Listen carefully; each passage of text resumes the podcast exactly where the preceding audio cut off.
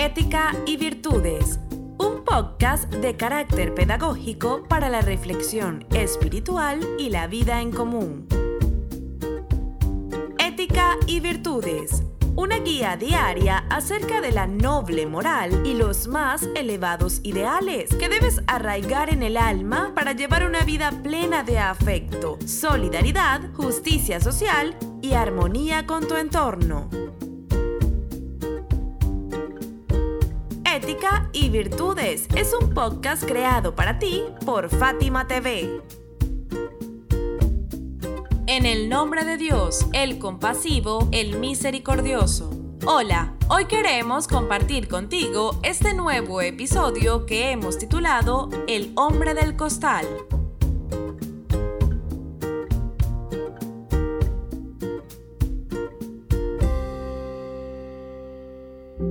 Asumir el anonimato durante la realización de una buena acción es una virtud alcanzada solo por espíritus muy elevados, pero hacerlo de manera oculta, aprovechando la penumbra de la noche, demuestra, sin duda alguna, que se trata de alguien que carece por completo de arrogancia, soberbia o vanidad. El imán Kaxin, la paz sea con él, por ejemplo, solía salir en medio de la oscuridad para llevar bolsas de dinero a los más pobres. Los colmaba con su generosidad y benevolencia sin que ellos supieran de quién se trataba. Estas son acciones exclusivas para Dios, totalmente despojadas de algún propósito terrenal o mundano. De acuerdo con esto, el imán Sayak, la paz sea con él, incentivaba a los creyentes que hicieran actos de caridad en secreto, diciendo, la misma apaga la ira del Señor.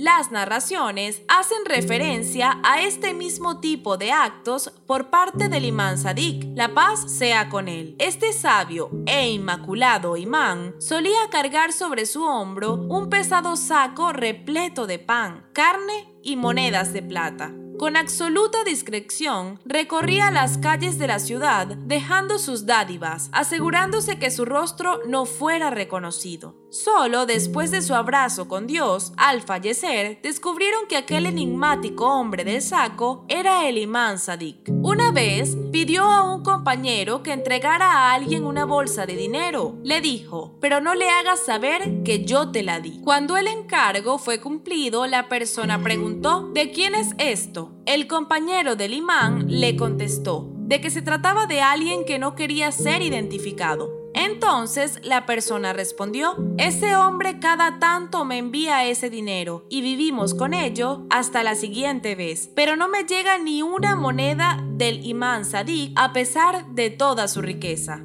cuán equivocado estaba y cuánto arrepentimiento habrá sentido luego de la muerte del imán Sadik, al saber que este fue el autor de ese acto consecuente de benevolencia. El imán Sayak también acostumbraba a salir por las noches, muy tarde, totalmente a oscuras, con el rostro cubierto por completo, para hacer llegar a los pobres sus obsequios y dádivas. Nadie logró reconocerlo jamás. Los pobres le apodaban el hombre del costal. Acostumbrados a recibir tan valiosa ayuda, se paraban frente a las puertas de sus casas a esperarle.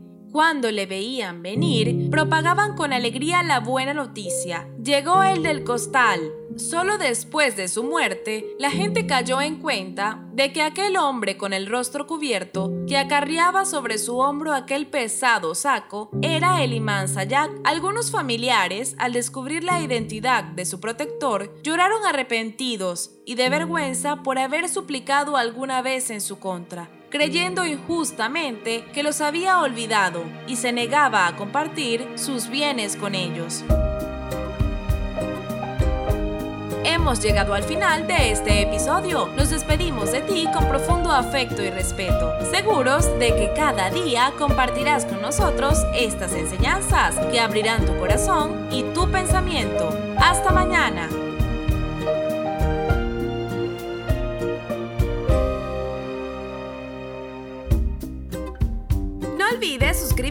Fátima TV. Es muy sencillo. Solo debes incluir nuestro número en los contactos de tu teléfono móvil.